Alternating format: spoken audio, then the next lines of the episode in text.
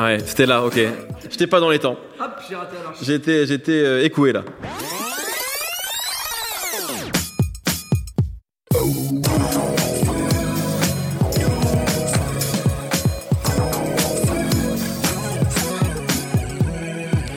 Bonjour, bonsoir à tous, c'est Mehdi Maizier, je suis très heureux de vous retrouver pour un nouvel épisode de No Fun.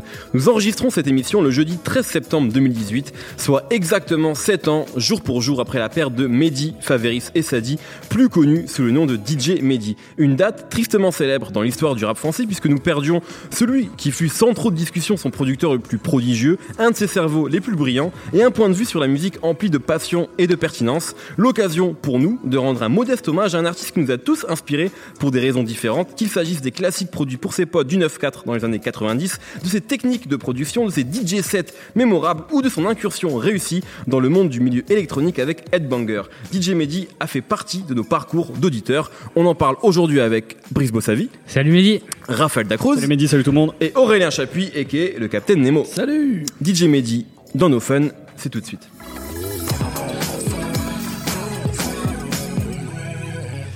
Alors après avoir un petit peu enfoncé une porte ouverte dans l'introduction en disant qu'évidemment c'est un producteur éminemment important de l'histoire de cette musique, qu'il est déjà de son vivant, qui était probablement déjà considéré comme le plus doué en fait hein, des, des, producteurs hexagonaux. J'aimerais qu'on vienne un petit peu sur sa carrière, mais brièvement, on a, on a choisi trois axes. Euh, on va d'abord peut-être avec Nemo revenir sur Mehdi dans le rap français des années 90, le début, ce qu'il a représenté euh, pour ce rap français-là et les classiques qu'il a contribué à réaliser. Euh, on parlera également du, du Mehdi le producteur avec toi euh, Raphaël, et puis Mehdi, l'incursion dans le milieu électronique dont je parlais, avec toi, Brice. Euh, Nemo, euh, pourquoi Mehdi est devenu, euh, a été aussi important aussi rapidement en fait?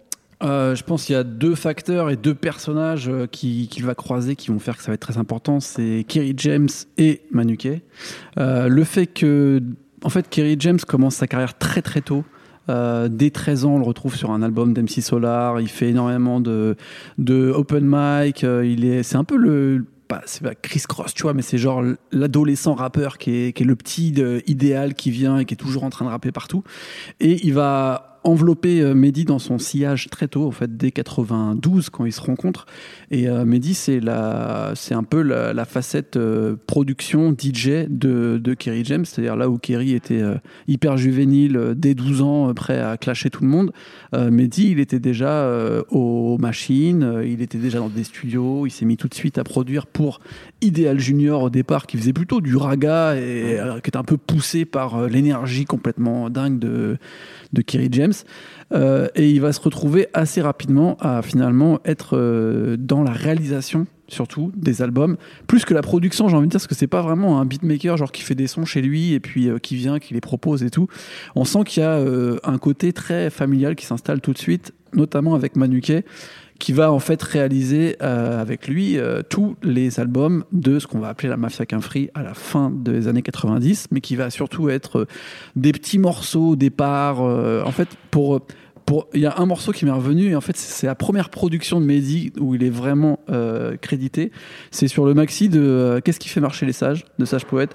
Et il y a marqué genre c'est donc un remix qui va vraiment le premier producteur français à vraiment faire des remixes dans le Oui, rap français c'est DJ Mehdi. Ouais. Et ce premier remix, donc cette première production de Qu'est-ce qui va marcher les sages sur le maxi, elle s'appelle version entre guillemets différente. Hmm. Et je trouve ça marrant parce que ça, ça reflète bien ce que va être Mehdi après. Dès le début, on sait pas comment le classer, tu vois. Mm. Ils avaient fait une version un peu boîte de nuit, sage po, machin, avec Zokikopat et tout. Et la version de Mehdi avec Manuquet, c'était une version différente. Et très rapidement, il va arriver comme ça à mettre dans son Est-ce sillage que c'était pas aussi une référence à différents types, peut-être le, le groupe de Ouais, j'imagine peut-être, mais euh, à l'époque c'était compliqué de trop savoir parce qu'on était en 94, Oui, c'était au 95. Tout, tout début de tout ça. Ouais, même différents types avaient des maquettes qui tournaient, mais c'est en 96 que la vraie année, on va dire, de Mehdi et surtout de Mafia Qu'un Free arrive avec l'album, euh, enfin non, le maxi de différents types, euh, et puis surtout euh, Original MC sur Bien une sûr. mission qui va être un peu la première pierre euh, de la légende euh, de Kerry James et de, euh, de Mehdi et donc d'Ideal J à la fois au niveau du son, de, de, de, de un peu la, façon de rentrer dedans, etc. Et après tu vas avoir, on va dire, 4 ans 4 à 5 ans, en fait, la deuxième partie des années 90, où Mehdi va être la première superstar euh, beatmaker, producteur français. C'est-à-dire qu'il est sur quasiment tous les gros albums, sachant qu'il a emmené dans son sillage les gens qui sont devenus importants depuis le début des années 90, qui étaient petits. Donc, tu as Cut Killer qui va le mettre beaucoup en avant. Donc, il va être sur les albums de Fab, il va être sur les albums de Coma, euh, sur les il va aussi bosser avec un mec comme Rossé, il va beaucoup mmh. bosser pour le mettre en avant, et il va continuer à être dans ce sillage un peu marrant de Manuké Danidan, en gros, cette euh, double tête euh, euh, Boulogne un petit peu, et vraiment le, 9-4 qui était ah. des, des, rimeurs. Avec le fantasme d'un projet commun. Bien sûr, que Danidan fera avec Olkari de Finalement, alors que, parce que peut-être Manuké n'était pas vraiment un, kicker, un rappeur, plus un réalisateur, et Danidan, il lui manquait un petit peu ça, mais mon pote et moi, ce morceau qu'on retrouve sur l'album de différents types, donc dans lequel Mehdi est un peu le ciment, vu qu'il est à la coproduction, et on sent que c'est un album, un morceau qu'ils ont produit tous les trois, parce que Danny Dan est à la coprod, etc. Ce truc un peu euh, familial, euh, artisanal, euh, je pense que c'est ça l'école de, DJ Mehdi qui va faire que il va mélanger en fait tout ce qu'il a aimé dans le hip-hop old school, de, de, on va dire KRS-One, des trucs comme ça que vraiment euh, Kerry James adorait. Et il va le mélanger avec. Euh, finalement, il va créer le son rap français en fait. Et tout le monde va l'envier dès le départ parce qu'il va être en avance là-dessus, parce qu'il est très jeune et il va avoir une technique qui va être très en avance par rapport aux autres. Et qui vont arriver un petit peu après, on va dire, sur les albums de, Time Bomb ou, ou autres. Mais lui, il a tout de suite sa patte très rapidement, parce qu'en fait, il est, il est très en avance euh, sur son temps et même sur euh, l'écoute, là où la culture musicale française n'était pas très développée au sein du rap français et même au sein des producteurs de, de français. Lui, il avait déjà une culture qui se développait, notamment euh, le fait de traîner avec des gens plus vieux comme Manuquet, d'être un peu les petits en fait de mmh. leur crew, des mecs qui ont déjà bourlingué dans les années fin des années 80, moitié moitié Kaira, moitié dans la musique et tout, euh, cet environnement a, fait ce que, ce que Mehdi était. Quoi. Souvent, euh, Kerry James, là j'ai revu son documentaire, il dit que la Mafakin Free, c'était à la fois euh, un parcours important dans la musique, mais aussi un parcours important dans la rue. notamment avec les histoires avec la S Montana, etc. Et je pense que l'univers de, de Mehdi, en fait, ce qui a fait qu'il est aussi important, c'est d'avoir été à la pointe musicalement, mais en plus d'être avec les gens qui ont fait euh, le rap de rue en France en fait. Donc ils ont il a réussi à inventer le rap de rue français. Ce qui n'existait absolument pas avant, parce que c'était soit des copies de, de, rap français, de rap américain, je veux dire, soit euh, des excursions un peu raga, et c'était très basé en fait sur le personnage. Et là, même si Kerry James est le personnage principal, Mehdi, ça va être l'architecte qui va créer euh, des classiques autour de ça et qui va pas oublier de toujours créer des mini classiques autour de lui avec des personnages un peu euh, atypiques, un peu différents comme euh, Rossé, comme euh, Danny Dan. Il va continuer à pousser là-dedans et à faire des excursions. Je pense que Raph en parlera après dans ces styles de production qui vont emmener vers autre chose, mais qui vont toujours rester avec ce côté très rap, très rue, euh, qui fait qu'il aura toujours une ADN qui, qui bougera jamais. Quoi. Il a toujours dit, quand on, quand on l'interrogeait, qu'en fait, pour lui, les albums de rap les mieux produits, c'est de Public Enemy, en fait. Ouais. Et, et c'était vraiment une musique qui était, à un moment où elle arrive, différente, originale, qui peut, qui peut sembler très bruyante quand on l'écoute aujourd'hui, mais pour Mehdi, qui est bon, qui s'y connaissait un petit peu en production, il disait que c'était vraiment les mieux produits de l'histoire du rap. Et c'est des choses qui mélangeaient plein de choses. Ah, c'est ça. Et je pense que c'est ça aussi l'ADN musical de Mehdi, c'est ça, c'est ce mélange-là, ce melting pot en fait musical que Public Enemy a, bah, incarné à la fin des années 80. Quoi. Complètement. Et après, faut pas oublier. Euh, enfin là, je suis en train d'oublier justement. C'est pour ça que je le dis à moi-même. Faut pas oublier les parties les plus importantes qui vont arriver à la fin des années 90, qui sont les albums du 113 qui vont être à mon avis là la quintessence parce qu'il y a le combat continu d'Isalgie qui va être un peu son vrai manifeste musical parce que Kerry en plus il a des choses à dire et on sait que c'est le dernier album vu qu'après il y a tout ce qu'on sait sur LS Montana qui hmm. disparaît, Kerry James qui sort de la scène musicale et donc un, peu un public orphelin de ce rap de rue mais aussi un peu politique, conscient qui est en train de se construire à la fin des années 90. C'est l'époque de Ma cité va craquer, c'est l'époque de tout un, une rage un peu comme ça qui vient de, de, de la cité un petit peu des quartiers qui va exploser en 2005, alors que oui, c'était un petit peu en avance là-dessus euh, musicalement. Et finalement, euh, la résurgence du son Mehdi va arriver avec euh, Rimka AP et Mokobe sur l'album du 113, Les Princes de la Ville, qui va être, à mon avis, sa plus grosse, euh, son plus gros terrain de jeu, là il va, il va faire le plus de, de, de facilité, parce que c'est vrai qu'à mon avis, Kerry James, c'est compliqué euh, de toujours l'emmener dans des directions que tu as envie, mmh. alors que là, avec euh, les, les, trois frérots, là, mmh. il a fait absolument ce qu'il ce qu'il voulait, et il y a un côté un peu plus festif, euh, un peu plus voyage aussi, où il se permet beaucoup plus de choses. C'est là le vrai classique, à mon avis, de, de, bah, de DJ Les deux, en fait, c'est intéressant, c'est que je pense que voilà, il y a, y, a, y a deux pièces maîtresses qui sont dans, je sais pas, dans peut-être 95% des top 10 de, de fans de rap français, c'est qu'on a le combat continu d'idéalgie, qui est un disque qui a pas eu de succès, hein, qui a été un flop commercial, mais qui est un énorme classique de l'underground en fait. Euh, même si aujourd'hui, voilà, c'est un album que tout le monde connaît, c'était un vrai, un vrai classique de l'underground. Et on a Les Princes de la Ville, qui a été, qui est un album, en tout cas via des tubes. mais tu vois, Tonton Dublette, c'est un accident ce morceau. Hein, mm. C'était vraiment pas un morceau fait. C'est l'interlude. Euh, exactement. Tonton Dublette, c'était une référence à euh, Tonton des îles, enfin une réponse pardon Tonton des îles. Mais voilà, c'est vrai qu'avec ces deux disques-là, on a les deux pendants de de, de Mehdi avec quelque chose de très rap français, euh, très dur et quelque chose de beaucoup plus ouvert effectivement avec les, princes de la ville. Ça va nous permettre effectivement de faire la transition avec euh, DJ Mehdi, le producteur. Raphaël, qu'est-ce qui caractérisait Mehdi en tant que producteur? Qu'est-ce qui faisait qu'il a été autant euh, aussi marquant pour le public rap, mais pas que d'ailleurs? Un, un, producteur comme Mehdi qui a autant marqué hein, le genre comme, euh, comme certains aux États-Unis, il y, a des, il y a des choses qui sont, qui sont essentielles à mon avis si on doit, si on doit vraiment déconstruire un petit peu la, manière dont, ils ont composé, produit de la musique. Déjà, je pense qu'il y, a une chose qui est fondamentale chez Mehdi, c'est sa manière de faire sonner ses batteries. Parce qu'on est, euh, est dans les années 90, euh, à la fin des années 90, on commence à se sortir euh, du rap new-yorkais pur jus, ce qu'a fait Mehdi sur Original MC, sur une mission, ce genre de choses. Et là, vraiment, avec déjà avec le combat continu et ensuite surtout avec l'album du 113, il, en fait, on arrive à reconnaître une batterie de DJ Mehdi, on arrive à reconnaître une caisse claire, une grosse caisse, sa manière de, de, d'étouffer complètement ses sons. Ça cogne pas le, le son de DJ Mehdi. C'est pas un truc qui, qui, qui, qui, va te faire péter tes enceintes, mais mm.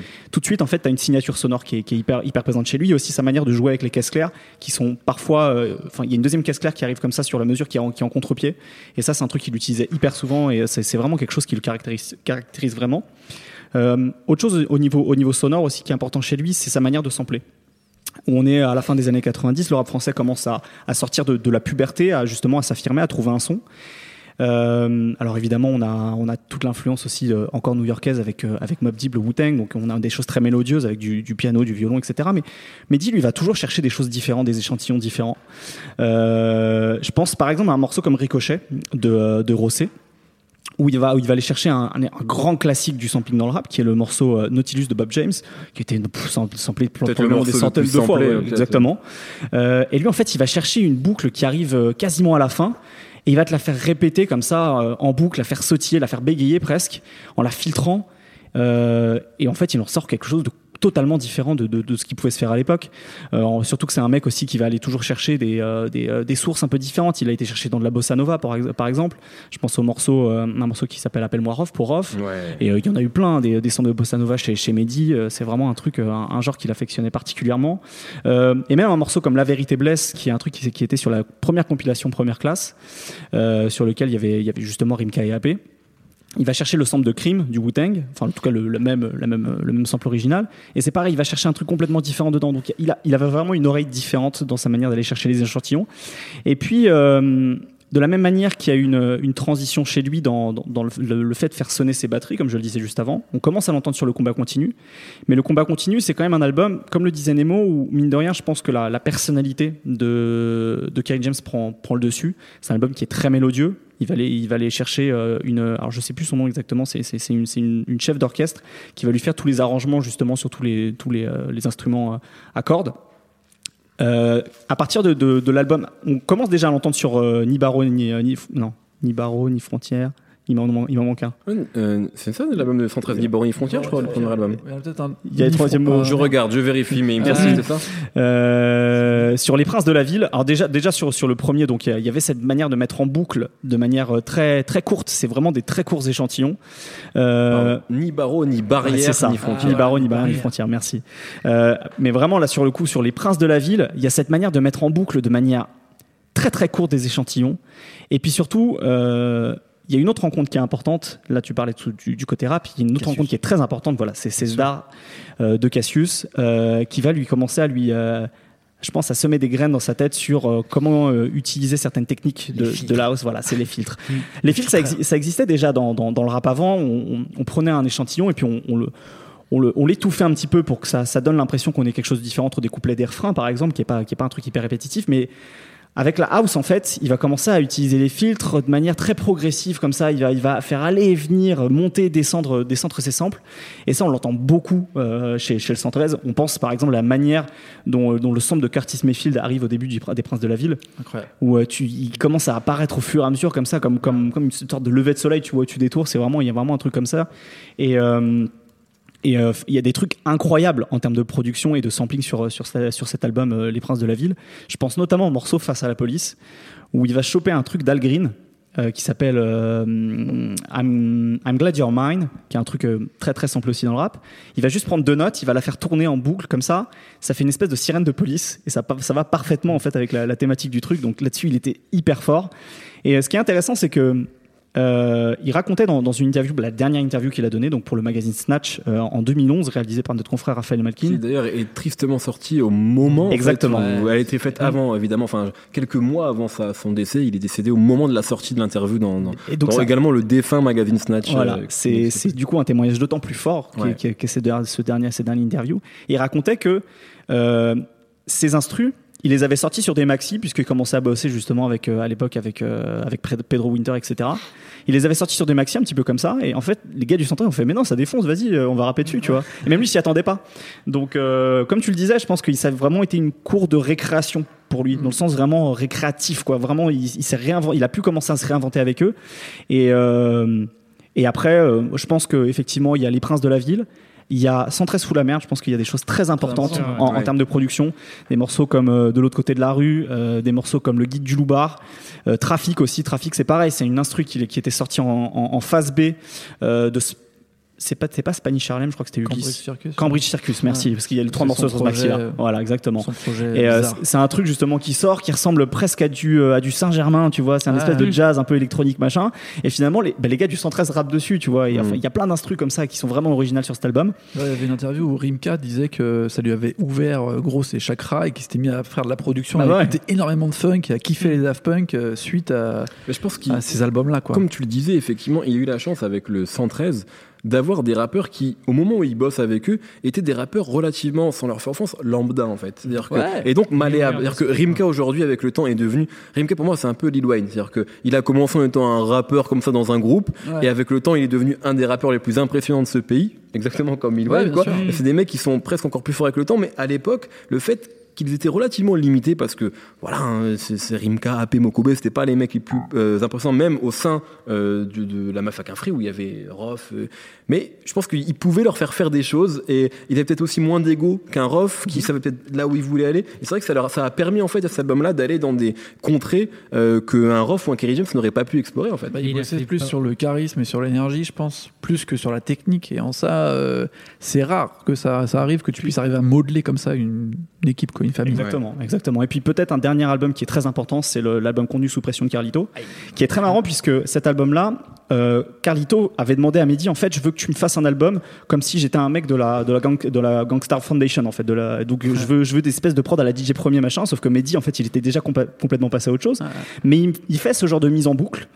Il y a beaucoup de cuivre, par exemple, sur l'album, sauf qu'un morceau, par exemple, comme La Rucose, dans cette manière de travailler le sample, c'est de la house à 100%. C'est-à-dire, c'est un truc qui passe sous des filtres, qui va et qui vient, avec cette voix de, de Andy Bay qui fait I know, tu vois, et euh, c'est vraiment des, le genre de truc que tu entends vraiment dans, dans la house.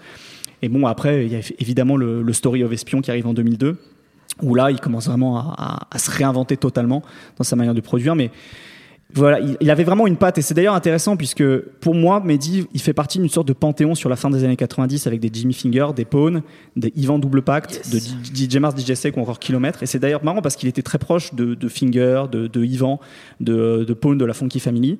Mais de tout ce groupe-là qui a vraiment donné un son au rap français, c'est le seul qui a sorti un album solo. Ouais. C'est le seul en fait qui a réussi à sortir un projet instrumental. Jimmy Finger devait en faire un. Euh, Masta et, Kilo, euh, Ma- Masta et Tefat Kilomètre ont sorti Mission Suicide, mais c'est pas un album entièrement non, produit par eux, ouais. puisqu'il y a Eben. C'est le seul. Et je trouve ça vraiment très symbolique que ce soit le seul qui, qui, qui, qui soit parvenu et qu'en plus de ça c'est pas un album purement rap où, où il commence déjà à faire d'autres choses quoi. Très bien. Euh, ce qui nous, ben, je pense, nous fait la transition parfaite pour la dernière partie de cette émission, c'est Mehdi et la musique électronique. Alors, pour parler de la musique électronique, rien de tel que le drogué de Détroit. Je veux bien surnommer Brice Bossavi. Salut Coucou. Vous avez vu l'énorme. Je suis vraiment 8 heures de rap, hein, plein de clichés Ouais, sur cette évidemment. musique. Fuck la, fuck la techno, c'est de la musique de drogué. Comme disait Rof. Voilà, comme quoi tout est lié dans cette émission. Évidemment, tout ceci, tout ceci est faux. Je n'assume pas ces propos. Euh, Brice, donc effectivement, on le sait, je l'ai dit en introduction, euh, Mehdi a signé chez Headbanger. C'était la deuxième, deuxième, voire troisième partie de sa carrière, en fait, parce qu'en très peu d'années, il a fait beaucoup de choses. Euh, en quoi ce passage-là, qui était vraiment pas quelque chose de gagné à, à l'époque, a été réussi? Pour la petite histoire, aujourd'hui même, avec Nemo, sur notre média, on a interviewé DC's, et, et, et DC's, bah, nous parlait de Mehdi à un moment, il nous disait comment ça a été compliqué et comment, enfin, DC's a toujours parlé de son mal-être un peu dans le rap français, le fait qu'il ne savait pas vraiment où se situer. Et à ce moment-là, Mehdi, quand il va vers, euh, dans la musique électronique, les gens du rap le regardent mal parce que autant les ponts maintenant sont faciles euh, euh, entre ces différents genres, autant à l'époque ils étaient compliqués. Et, et, et les, les rappeurs disaient, mais avec qui tu traînes là? Qu'est-ce que qu'est-ce que tu es en train de faire? Et donc il y avait beaucoup de clichés, notamment ce cliché-là, la techno c'est pour les drogués. Et, alors que Mehdi, c'était juste ce qu'il avait envie de faire comme, comme musique. Donc ouais, en quoi ça a été une réussite ce passage-là? Bah, ce qui est assez impressionnant avec euh, DJ Mehdi, c'est que généralement, euh, quand on parle d'un artiste qui a marqué euh, son époque, on dit qu'il a touché une génération. Et, euh, et là, avec DJ Mehdi, ce qui s'est passé, c'est qu'il a touché deux générations dans deux styles musicaux différents, en fait. Ouais. Parce que moi, pour être honnête, en fait, j'ai découvert DJ Mehdi par la musique électronique et après par le rap. Il y a beaucoup de gens de mon âge qui sont dans cette situation. ouais. Et, euh, et c'est ça qui est très fort, c'est qu'il a complètement réussi son, son pari. Il s'est vraiment imposé dans l'histoire aussi de la musique électronique française. Et euh, tout à l'heure, on parlait des Cassius. Bah, en fait, c'est un peu grâce à eux que, que ça démarre. Parce que, donc, comme on sait, les Cassius ont bossé avec MC Solar en tant qu'ingé son, Sur Pros Combat euh, notamment. bien sûr. Et euh, ça, c'est en 96. 94. 94, ouais. Mais, euh, mais avec Mehdi, il se rencontre en Ah oui, oui. 96. Non, pas de souci. Euh, et, et en fait, ouais, c'est comme disait euh, Raph, euh, Zdar commence à lui parler de musique électronique. Et au même moment, en 97 ou 98, il y a Home- Homework de Daft Punk qui sort et qui. euh, C'est 97 si je ne dis pas. de 97. bêtises. Non, non, 87. Tu m'auras pas sur la fin, non, je rigole. Non, mais de mémoire, c'est 97. Ouais, c'est ça. Je vais vérifier, c'est ça? Ouais, il me Ouais. semble. Et, euh, et ça, c'est euh, c'est intéressant parce que c'est un disque qui est quand même vachement apprécié dans le rap français parce qu'il y a cette culture du sampling. Et euh, DJ Media en parlait en interview, c'est quelque chose qu'il a énormément touché. Et euh, à partir de là, bah, en fait, on voit que peu à peu, ces productions, elles deviennent de plus en plus intéressées par la musique électronique. Genre, comme, euh, comme on disait, l'album 213, euh, à la base, en fait, les trucs, c'était des, des morceaux qu'il voulait faire juste pour lui et qui étaient un peu électroniques. Par exemple, il, est fait, il fait rapper le 113 sur du Kraftwerk, qui est un groupe allemand culte, mais qui c'était un truc qui se faisait pas à l'époque. Et pareil avec. euh, Cavon Bata l'avait fait. Euh, oui, Dans les mais années je parle du rap 80. français. C'est vrai, c'est vrai. Non mais c'est important, peut-être sur le rap et la musique électronique, c'est important juste de préciser que au début du hip-hop, au début du rap, c'est des musiques qui étaient proches. Euh, qui, Mm, sûr, ouais. Voilà, c'est des musiques qui sont un peu nées aussi au même moment, des euh, musiques qui sont faites à partir de machines, etc. Donc des Mm, musiques électroniques ghetto, en fait, exactement. Et, et avec le temps, euh, Elles sont séparées. elles sont séparées, elles ont commencé à se regarder en chien de faïence, mais à la base le lien, en fait, euh, il est, il est super euh, naturel en fait entre Mm, ces deux ouais, bien musiques-là. Et donc ce que ce qu'a fait Mehdi, c'est quelque part c'est rapprocher deux genres qui sont euh, qui sont Qui frères en fait. à la base. Exactement. Ouais. de revenir à l'origine en fait de, Tout à fait, de ce qu'étaient les deux musiques quoi. Exactement. Et, et ensuite, par la suite, il y a, il y a aussi un morceau dont on n'a pas parlé et que je trouve assez, assez intéressant. Après, on l'aime ou on le déteste, c'est euh, Couleur ébène de Booba. Où, euh, où là, en fait, il, il fait rapper euh, Booba sur, sur un espèce de rock chelou. C'est intéressant, c'est que ça doit être la dernière prod rap de Mehdi, je crois, en Ouais, date. bien sûr. ouais. À une époque où il était déjà dans autre chose et grosso modo il lui restait à produire pour Booba quoi. Voilà. Et, et c'est vrai qu'il il, il place une prod. Euh, bon, Booba a déjà raconté qu'il avait envoyé plein de prods et que Booba aussi a choisi cette prod là. il a pris la plus Qui est, chelou. qui, euh, ouais, qui est le truc bizarre. le plus bizarre euh, de l'album et une des prods les plus étranges de la carrière de, de Booba en Mm. fait effectivement c'est Couleur Urbaine sur West Side en, en 2006 ouais. Qui est une boucle incroyable parce que sur le refrain, Booba il dit un jour on pleure, un jour on rit, qui est une réponse à euh, on pleure un jour, on rit un jour sur Ghetto français en 96, donc dix ans avant d'Idéalgie, qui est le premier gros morceau produit par Mehdi et tout. Ouais. Donc ça fait une boucle de rap français en Tout fait. fait, euh, de Mehdi, Ouais, quoi. c'est ça. C'est ça qui est cool. Et du coup, euh, je voulais juste prendre le temps de parler de Story of Espion, Ouais. euh, qui est donc son premier album solo et qui est vraiment un, un disque euh, qui est peut-être peut-être pas forcément hyper connu, je, sais- je sais pas trop, mais euh, c'est un truc qui est fondamental dans, dans son histoire. C'est un laboratoire. C'est un vrai laboratoire et je, je trouve que euh, même après avec ses albums plus électroniques, je les trouve moins intéressants que Story of Espion, qui est un espèce vraiment de, de- qui synthétise euh, tout DJ Mehdi quoi. Il y a, il y a le rap évidemment, avec quand même un casting. euh, t'as Akhenaton, t'as Rimka, t'as Diams, euh, et en même temps il y a ces influences électroniques. Il ramène des musiciens, des violoncellistes, des machins, et, euh, et c'est hyper riche quoi. Dans chaque morceau, il se passe plein de trucs. Et, c'est vraiment là où en fait il, a aussi le déclic et il se met peu à peu à aller vers euh, la musique house, la musique disco, euh, sachant que à la même époque il rencontre euh, Pedro Winter, euh, enfin il l'a rencontré depuis déjà 2-3 ans, mais il s'est officiellement engagé donc avec Headbanger Records, euh, label de musique électronique euh, culte dans l'histoire de la musique française, et, peu à peu en fait euh, il va continuer à aller vers euh, vers des genres, des, des espèces en fait des genres euh, des sous-genres euh, qui appartiennent au rap aussi, tu vois. La disco, euh, la, house, c'est des, des trucs qui ont influencé le rap après. Et c'est ce qu'on sent vachement sur Lucky Boy, son album en 2006, premier album signé sur le label Headbanger Records, qui, euh, même s'il est électronique, euh, dans l'idée, il y a toujours un truc un peu qui revient au rap. Il y a du sampling, euh, ça, Ça, fait rappelle très rap old school en fait. très rap old school, ça, ça fait très rappelle vachement. euh, quoi. Ouais, ça rappelle vachement euh, genre Egyptian Lover, même Africa Bambata. Ouais. Euh, c'est vraiment l'influence et euh, il y a toujours le, le rap qui revient un peu d'une manière ou d'une autre. Ce qui sera moins vrai après avec un projet house qui s'appelle Carte Blanche, euh, où là c'est vraiment. euh, c'est ça. Euh, un projet ouais, qui fait avec un DJ anglais qui s'appelle Riton, euh, où là vraiment il n'y a pas du tout rien, aucun rapport avec le rap et c'est encore un tournant. Ça devait être son, son nouveau tournant en fait et ça se passe en 2010, donc un an avant qu'il parte. Et, euh, et c'est euh, c'est quelque chose qui est hyper intéressant parce qu'il continue encore à se renouveler même euh, après euh, 20 ans de carrière. Et par contre, il y a un truc que j'ai vachement aimé et que je j'ai pas eu le temps de dire pendant que Nemo parlait, c'est que dans l'interview de Snatch, quand il parle de, de la mafia Quinfree, euh, il explique quelque chose qui est assez important, c'est que euh, même malgré en fait les années, malgré le fait que lui il part avec euh, Headbanger à Miami, euh, il a complètement une autre vie euh, avec des gens comme Mokobe ou même avec Kerry James. Bah, ils restent liés par un truc quoi qui a ils ont grandi ensemble dans un truc qui était tellement marquant dans leur vie et dans la musique que euh, genre Mo- famille. Mokobe il débarquait à des soirées euh, électro euh, juste parce que c'était DJ Mehdi Ouais, ou ouais. euh, juste comme ça et ça c'est vraiment Mokobe, il aura important. fini par faire du théâtre avec Ariel Dombal. Donc je crois que c'est quelqu'un qui est assez sociable en fait, hein, Mokobe. Il, il- il s'adapte facilement. Bien sûr. À mon avis, le plus gros ciment qu'il y a à faire quand même, c'est que Mehdi a réussi à mettre 113 et Daft Punk, Daft Punk ensemble, ensemble. sur un morceau. Daft Ouais. Punk qui fait Ça, absolument jamais de vrai, featuring. C'est incroyable. Dans la carrière de Daft Punk, il y a trois featuring. Il y a The Weeknd, euh, Pharrell Williams et 113. 113, C'est génial. fou, quoi. Et AP, mec. C'est pas génial, franchement. Merci. D'ailleurs, Mehdi. Pedro, il en parle souvent et dans l'interview. Il dit quand j'ai rencontré Mehdi, je m'attendais, euh, même cliché qu'à l'inverse, tu vois, quand les mecs de cité ont dit genre, mais qu'est-ce que tu vas faire dans la musique électronique? Pedro Winter, quand il rencontre Mehdi pour la première fois, il fait ouais, ça va être un mec de, de Tessie, tu vois, de rap et tout, ça va être compliqué. Et en fait, euh, il me dit, il avait plus de culture que nous, en fait, musicale. C'était encore plus ouvert, tu vois.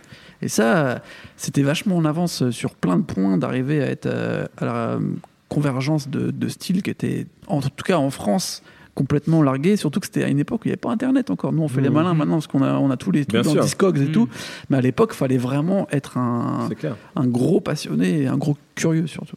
Mais euh, enfin, ce qui est intéressant par rapport à tout son parcours globalement, quand on parle aussi de la musique électronique, c'est qu'au final, il a juste un peu exploré à fond tous les spectres euh, du rap qui, lui, s'alimentait d'autres genres musicaux. Et lui, Ouais. il, a, il a décidé d'aller tous les explorer vraiment. Quoi. Et c'était ça qui était euh, très fort et qui fait qu'il a réussi à rester dans le temps et qu'on en parle encore aujourd'hui comme une référence. Bah, je crois que c'est aussi la promesse de cette musique en fait, le rap. C'est Bien que sûr, bah c'est ouais. quoi un morceau de rap? Enfin, tu vois, c'est quoi le son rap?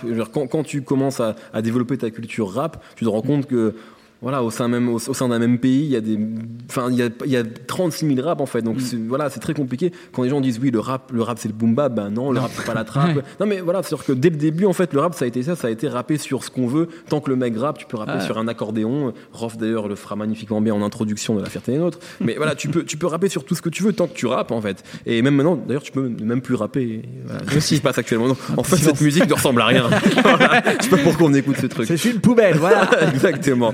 Non, merci beaucoup. Alors évidemment, on pourrait parler pendant des heures de Mehdi. Là, ça doit faire une 30 petites minutes qu'on parle. Euh, et il y a, y a, vraiment, on a abordé que quelques projets. Mm. Euh, c'est évidemment parce qu'on avait envie de parler de Mehdi, parce que c'est important euh, à notre modeste niveau d'en parler. Et mais voilà, et puis peut-être de donner des clés aussi pour certains qui sont peut-être un peu plus jeunes et qui n'ont pas, tout, qu'on n'a peut-être pas écouté Contenu sous pression, qui est vraiment un album, Un, album commun de Carlito et de, et de Mehdi.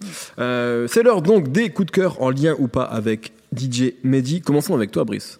Euh, moi, j'avais envie de parler, de reparler de donc Story of Espion et plus précisément du morceau euh, Partir euh, avec Diams, où en fait il l'a fait rapper sur une bossa nova très calme. Et je trouve que c'est assez brillant l'alliance entre les deux. Surtout, ce qui est assez incroyable, c'est les paroles du morceau où à un moment en fait elle se met à dire ouais le rap ça me fatigue vous pouvez continuer sans moi. Et c'était, c'est assez fou d'entendre ça aujourd'hui euh, quand on connaît ce qu'elle est devenue. Donc euh, partir euh, avec Diams de DJ Mehdi sur l'album The Story of Espion. Très bien. Raph Moi, ce sera le morceau Ulysse. Donc, c'était un, truc qui est sorti juste en, juste en maxi. Mais je trouve qu'en fait, il y a, tout DJ Mehdi dedans. C'est-à-dire qu'il y, a cette manière de faire de rythmique qui font. Tu vois, c'est vraiment le truc qu'il avait tout le temps, des, contre-pieds tout le temps dans ses caisses claires et tout. Vraiment ce truc rap old school et ce sample de soul qui arrive tout doucement comme ça, euh, vraiment on a l'impression qu'il émerge de, la mer et euh, c'est une boucle qui est incroyable. Tu peux aussi bien rapper dessus qu'imaginer des mecs en, boîte à l'époque danser. Donc euh, cette, cette, prod est formidable. Ulysse. Nemo? Moi, vu que je savais qu'on allait beaucoup parler de production et tout, je voulais revenir sur le fait que Mehdi était quand même devenu une bête de scène, un DJ important que les mecs allaient voir pour ses sélections, pour ses univers, pour ses remixes, etc. Et il y a un truc qui m'a choqué quand j'étais plus jeune. Euh, donc euh, c'est sorti en 2001 je crois à l'époque où les mixtapes euh, c'était un game à fond même moi j'étais un petit peu dedans et tout. Et Mehdi comme ça un peu pour partager avait sorti deux petites mixtapes qui s'appelaient Seven L Kings. Et en gros sur chaque cassette il mettait en avant pour lui sept rois de la musique ses influences en fait. Et il faisait juste des petits mix avec ces, ces gens-là. Et ça allait en fait de des Beatles à Johnny Guitar Watson en passant par Curtis Mayfield surtout. Moi, c'est ça qui m'avait choqué, c'est que là j'ai vraiment capté les samples qu'il avait pris et comment il les avait tournés en fait et les morceaux qu'il a choisis. dont Ride On on the Darkness. Je pense que c'est la première fois que j'entends Ride On the Darkness de Curtis Mayfield sur cette cassette. Et depuis, c'est le morceau que je mets quand je vais pas bien, quand je vais bien, quand je rentre bourré. Et je pense que ça, je le dois un peu à DJ Mehdi. Donc, merci DJ Mehdi pour cette cassette, cette dernière face, Ride On From the Darkness. Je pense que c'est sur la volume 1, face A. Ça fait plaisir. Mais buvez avec modération quand même. Absolument, je euh, Merci, merci beaucoup. Merci euh, Brice, merci Raphaël, merci Nemo et merci à Quentin Bresson à la technique. Retrouvez-nous tous les vendredis sur binge.audio, on s'appelle No Fun. Euh, Peut-être quelque chose quand même qu'il faut dire, même si le, le, le sujet de l'émission était... Euh, c'est aussi pour célébrer la musique de Jamie mais c'était un petit peu triste. On sort d'une semaine un peu triste quand même pour la musique, puisqu'on vient de perdre euh, Mac Miller, on vient de perdre Rachita, et on a perdu l'excellent et fantasque journaliste Fred Anak, donc qu'ils puissent euh, tous reposer en paix et partager euh, une bière là-haut ou un jus de fraise, ce qu'ils veulent, mais en tout cas on leur, on, leur envoie beaucoup d'amour, et, voilà. Et, et, il nous manque déjà. La semaine prochaine, on se demandera si Alpha One a réalisé l'album que le public rêvait d'entendre de la part de Danny Dan et il. Tout un programme. À la semaine prochaine.